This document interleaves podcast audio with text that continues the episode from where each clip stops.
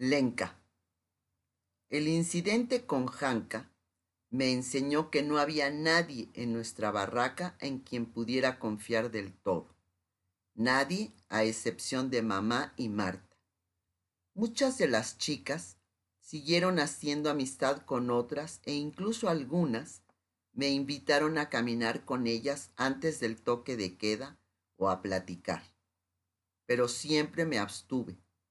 Mi trabajo en el Lausterverstate se convirtió en una vía de escape. También era el único momento en el que tenía algún control sobre mi vida en Teresín. Cuando me sentaba frente al rectángulo blanco de papel, pincel en mano, podía seleccionar la composición, los colores y los trazos que elegía plasmar. Nadie me indicaba cómo disponer la escena. Si optaba por colocar un molino de viento a la izquierda o pintar un cielo de mil colores era decisión mía. Esto alivió la presión de mi vida cotidiana.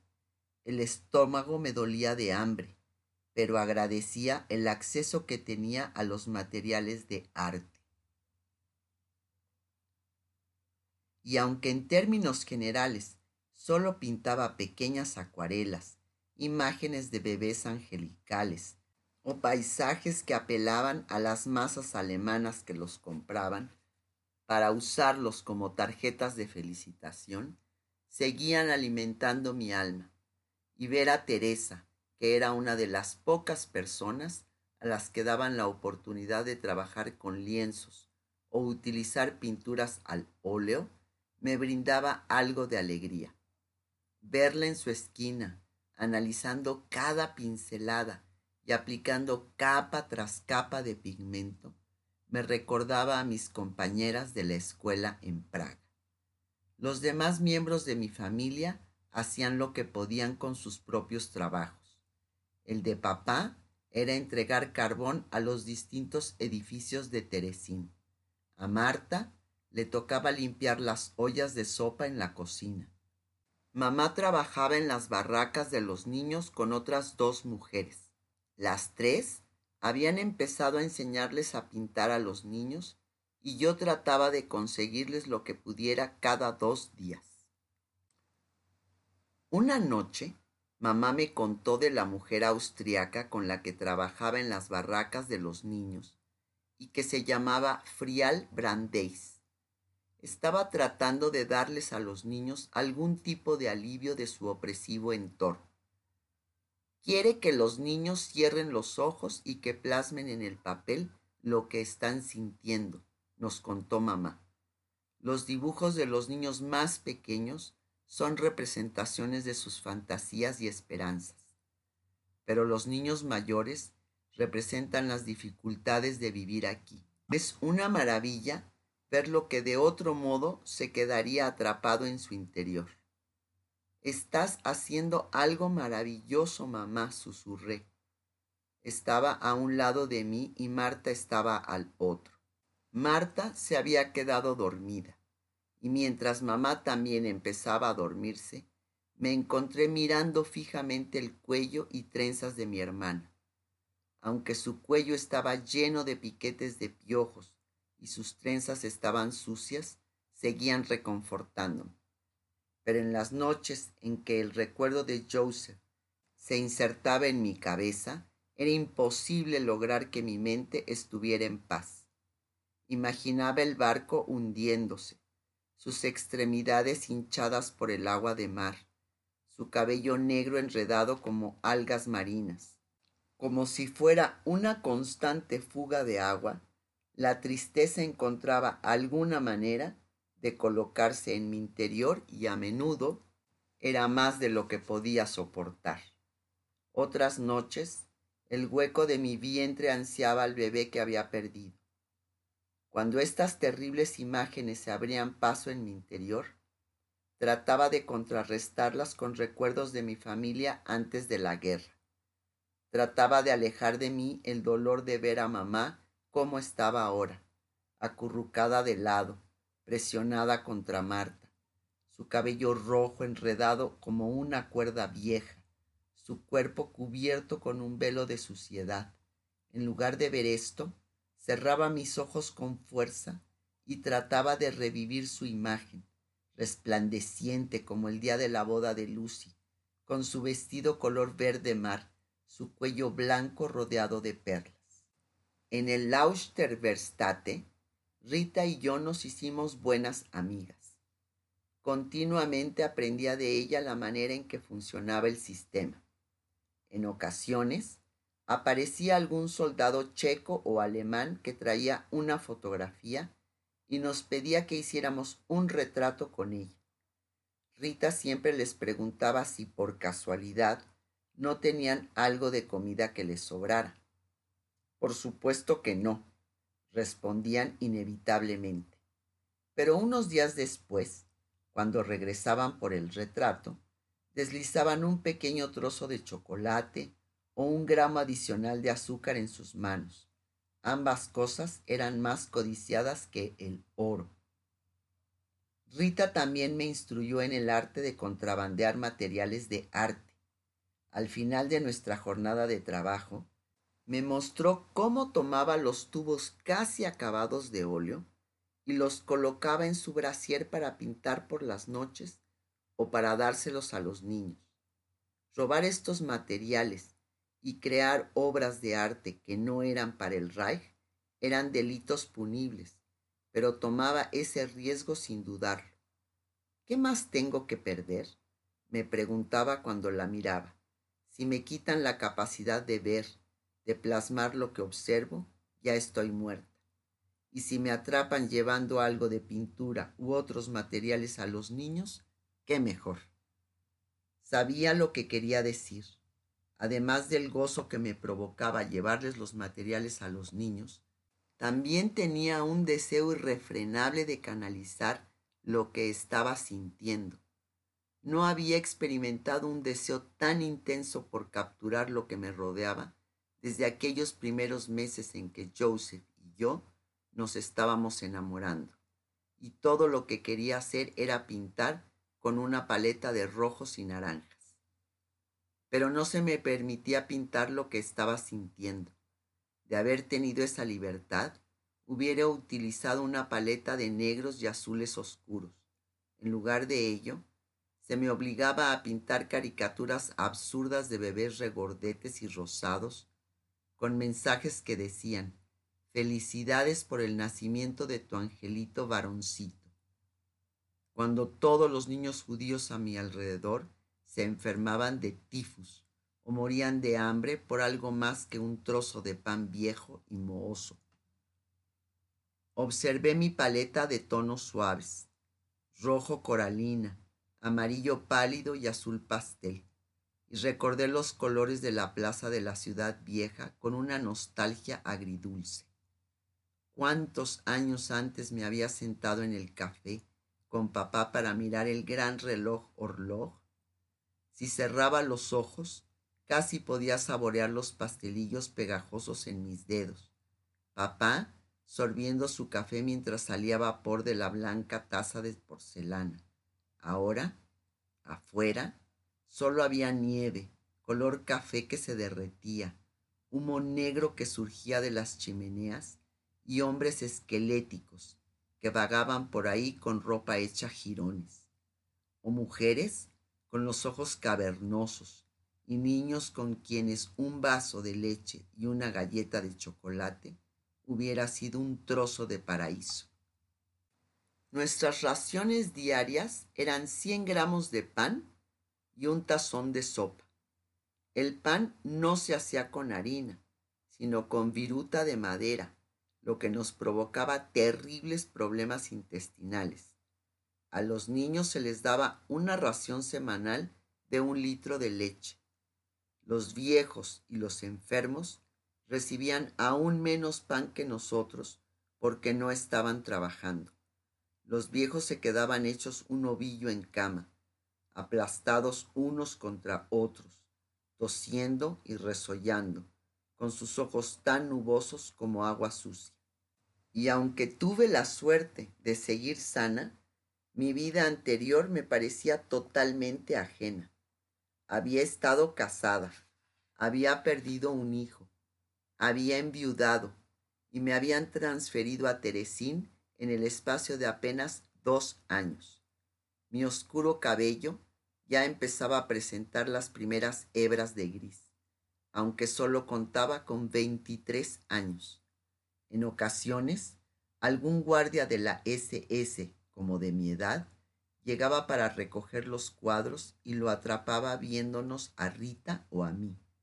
Y por más extraño que parezca, esa fugaz mirada de interés en sus ojos me permitía recordar que aún era joven y quizás incluso un poco atractiva, pero la mayor parte del tiempo me sentía con mil años.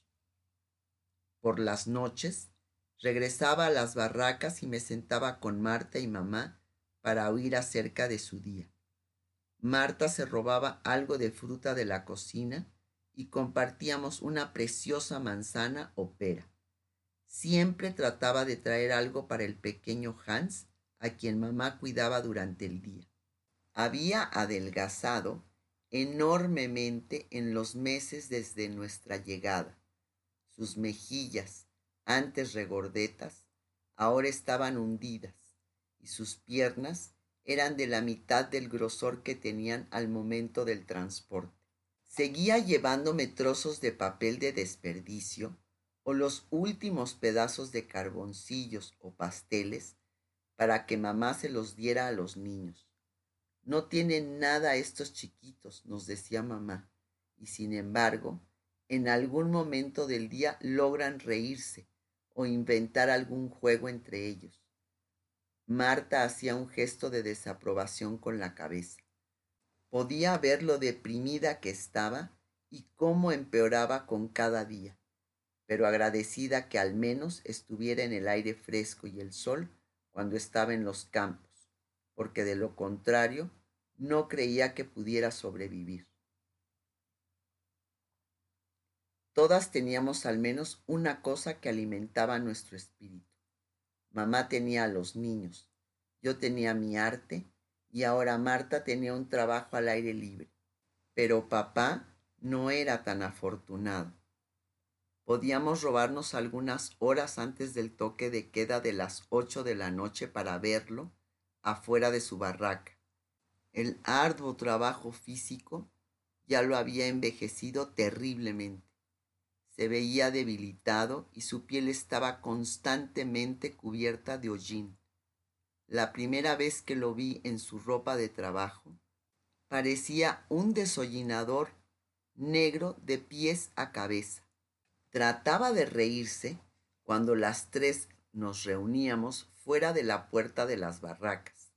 Elishka, ¿por qué no le das un beso a tu apuesto marido? le reclamó. Mamá se ruborizó. Yo podía leer lo que mostraba su rostro. Quería besarlo, pero si se ensuciaba su rostro, ¿podría volver a limpiarlo? Papá, le dije acercándome a él, yo te besaré ahora mismo. Marta y yo lo besamos en cada mejilla y al instante nuestros labios y rostros quedaron embarrados de negro. Mira, mamá, ya lo dejamos limpio para ti, bromeamos. Ella logró sonreír y se le acercó. Ahora puedo ver la imagen de ambos con absoluta claridad en mi mente. Mamá camina hasta su alguna vez elegante esposo que ahora está vestido con un viejo abrigo de franela que jamás he visto. El blanco de sus ojos brilla contra su piel cubierta de carbón. Su bigote negro no se detecta en su rostro y sus mejillas, alguna vez lozanas, se han convertido en dos pozos vacíos. Pero lo que recuerdo con más claridad son las manos de papá la manera en que temblaban cuando tomó a mamá por sus estrechos hombros, la manera en que besó su coronilla para no manchar su bello rostro. Milancu murmura. Las comoje, responde ella. Él cierra los ojos y vuelve a besarla, como si ansiara algo que ahora es imposible. que en lugar de estar parado en el frío, fuera de las barracas Dresde, pudiera transportarse junto con mamá a la calle en que se dieron su primer beso, o al departamento con vista al Moldava. Ahí en el frío, pienso en la historia que nos contó papá de cuando los cisnes se congelaron y quedaron atrapados en el río, de cuando los hombres y las mujeres de Praga acudieron a liberarlos, pero ni uno solo de ellos había acudido a nuestra ayuda cuando nos acorralaron y nos desterraron. Varios meses después de nuestra llegada a Teresín, una brisa cálida por fin reemplazó las montañas de nieve. Marta nos contó que podía haber campos llenos de flores al otro lado del huerto, en el que trabajaba, lo que le levantó un poco el ánimo, aunque nosotros no podíamos ver nada dentro de las murallas del gueto. Había unas cuantas aves, pero jamás se veía correr a una ardilla o las alas de una mariposa. Los insectos, por supuesto, estaban por todas partes, los mosquitos, las pulgas y los piojos. Las criaturas más inteligentes sabían que debían mantenerse lejos mientras en aquellas para las que la suciedad y la miseria representaban un festín, estaban más que felices de acompañarnos. Yo seguí pintando postales. Teresa siguió creando sus envidiables reproducciones de los grandes maestros. Y mi amada Rita siguió haciéndome reír con las caras que hacía mientras producía con sus inocuos paisajes uno por uno. Lástima que no podamos enviar mensajes secretos a través de nuestro trabajo, me murmuró un día. La miré mojar la punta de un pincel en un recipiente de vidrio lleno de pintura, azul rebajada, y después pintar una pequeñísima estrella de David al centro del cuadro, donde pronto habría un estanque. Piensa en la manera en que Da Vinci pintaba una cosa y después la cubría con una composición totalmente distinta una imagen cubierta bajo una capa de pintura únicamente para beneficio del pintor y otra creada para su público. Suspiré. La postal en la que estaba trabajando era un molino de agua sobre un fondo de montañas. No había ningún mensaje secreto inscrito en ella. De eso estaba segura. Rita se acercó aún más a mí. Sus ojos estaban relucientes con una idea. ¿Qué dirías si te contara que he escuchado rumores de que un puñado de artistas están tratando de documentar lo que realmente está sucediendo aquí? Algunos de los hombres en el estudio de junto están haciendo sus propias pinturas y después las están escondiendo en el gueto Alguien incluso me contó que tienen contacto con no judíos solidarios que quieren publicar sus trabajos en el extranjero. No lo creo. Eso sería un suicidio. Tan solo tres semanas antes se había hecho una incursión policíaca en una de las barracas, porque se había interceptado una carta que contenía una sola oración prohibida me muero de hambre. Imagina lo que harían si encontraran dibujos de, digamos, las camas de madera llenas de hombres y mujeres reducidos a esqueletos, de las pilas de cadáveres que vemos todos los días, dije con escepticismo. Esa misma mañana había tenido que rodear el cadáver de una mujer justo afuera de la puerta de nuestra barraca. Cuando alguien moría durante la noche, su cuerpo se colocaba fuera de la puerta para que se lo llevaran. ¿No te arriesgarías, Lenka? Rita levantó una de sus cejas. Sé que yo sí lo haría. No tengo ni la más mínima duda de ello. Volté a mirar en torno al estudio. Teresa estaba absorta elaborando otra copia más del hombre con yelmo dorado. Frente a mí estaban las más de veinte postales del molino de viento de Baviera, pero afuera podía escuchar el leve rumor de los cascos de un caballo que arrastraba el carretón apilado de cadáveres.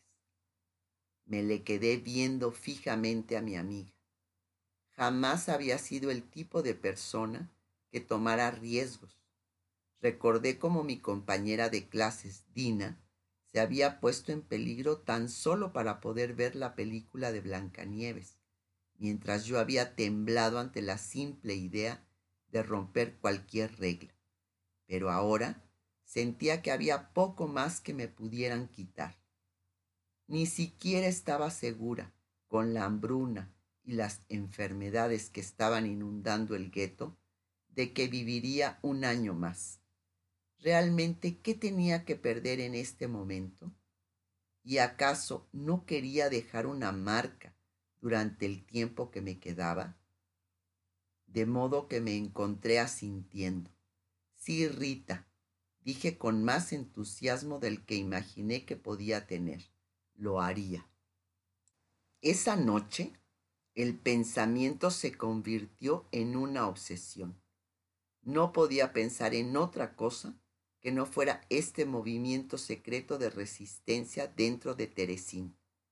Me imaginé recibiendo un encargo para plasmar las condiciones, la suciedad, la miseria, los cuerpos deteriorados, los ojos hundidos. Le confesé a Rita que no podía quitarme la idea de la cabeza. Este movimiento de resistencia le daría propósito a mi vida aquí dentro, le dije. No tengo marido, ni hijos, ni qué tomar en cuenta. Sé que si tan solo tuviera la oportunidad de ayudarlos, lo haría. Dímelo a mí, me respondió Rita. Yo también pienso en ello todo el día. Suspiró profundamente y la miré hundir su pincel en un recipiente de agua, dándole vueltas hasta limpiarlo. No he podido averiguar nada al respecto, por mucho que me he esforzado. Hay un artista que trabaja en el departamento técnico. Se llama Peter Quien. Mi amiga Lea me contó que lo vio dibujando a uno de los viejos que tienen escondidos en la planta alta. Es una de las habitaciones del ático. Rita alejó su vista de mí para enfocarla en una de las ventanas del estudio que estaba clausurada con tablas de madera.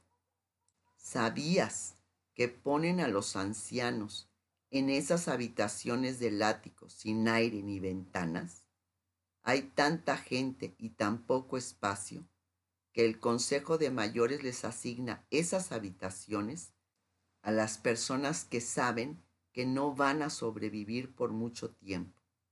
De hecho, estaba muy consciente de ello. En la parte alta de nuestra barraca había una habitación donde tenían a seis mujeres que parecían abuelas. No solo no tenían ventanas ni luz, sino que también les asignaban la mitad de las raciones de alimento que nos proporcionaban a las que éramos lo bastante jóvenes como para trabajar. En ocasiones mamá subía con ellas y les daba algún trozo de fruta que Marta había robado del huerto. Este muchacho, Peter, seguramente forma parte de la resistencia. Lea trató de sacarle más información, pero dejó de hablar con ella de inmediato. Le dijo que lo estaba dibujando únicamente para practicar sus habilidades artísticas. Ahora Rita negaba con la cabeza pero incluso ella se dio cuenta de la realidad. Casi un mes después, para gran emoción de Rita y mía, uno de los hombres del comité de organización judía a nuestro taller a pedir una voluntaria para que fuera a trabajar al departamento técnico. Necesitan a alguien que tenga una buena mano para hacer dibujos técnicos, dijo el hombre. Tanto Rita como yo levantamos la mano. Éramos como dos colegialas desesperadas porque nos eligieran. En la mente de las dos imaginábamos que una vez que cruzáramos la puerta y entráramos en el departamento técnico, formaríamos parte de un movimiento de resistencia que blandiría pinceles en lugar de espadas. Por favor, escójanos a los dos, susurré entre dientes. No quería perder mi amistad con Rita por esto, a pesar de lo mucho que lo deseaba. Tú, la de los ojos claros, dijo el hombre, señalándome a mí. ¿Cómo te llamas? Lenka Con. Voy a reportarte con ellos. Diles que yo te mandé. Volteé rápidamente a mirar a Rita, esperando que me diera alguna señal de que no estaba enojada conmigo. Había decidido que si parecía alterada, renunciaría a mi nuevo trabajo. Pero Rita no era rencorosa. De inmediato me sonrió y articuló las palabras buena suerte, mientras me ponía de pie para seguir al hombre. Esa tarde conocí a Bedrich Frita. Entré al estudio, que también se encontraba en las barracas de Magdeburgo, y de inmediato me saludó un hombre alto y delgado que parecía tener alrededor de treinta y cinco años. ¿Eres la nueva recluta? me preguntó. Su voz tenía un rastro de calidez pero sobre todo detecté su curiosidad por saber más de mí. Sí, señor, me dijeron que me reportara de inmediato. ¿Qué antecedentes tienes? Dos años y medio en la Academia de Praga. Igual que nuestro joven Petr ¿quién? que está allá. Ahora me sonreía. Lo miré levantar la mano para señalar a un hombre de alrededor de veinte años con oscuro cabello con rizos. Reconocí el nombre como el del hombre que Rita había mencionado. Ahora también me percaté de que lo había visto con anterioridad, caminando por el campo antes del toque de queda. Todos lo habíamos visto era el único que se atrevía a caminar por allí con un cuaderno de dibujo en las manos y un bote de tinta en la otra.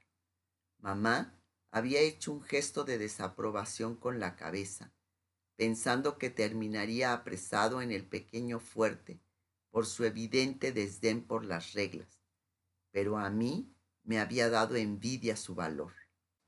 Voy a necesitar que dibujes algo a mano alzada, dijo Frita, deslizando una hoja de papel y una pluma estilográfica. Toma, siéntate aquí. Quiero ver la calidad de tus trazos. Será importante para ver dónde te coloco.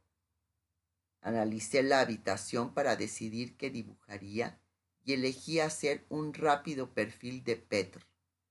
Algo de él resonaba en mí habrá sido el cabello grueso y tempestuoso, la boca carnosa, labios tan gruesos que parecían más de mujer que de hombre, que me recordaba a la de Joseph, o era algo más.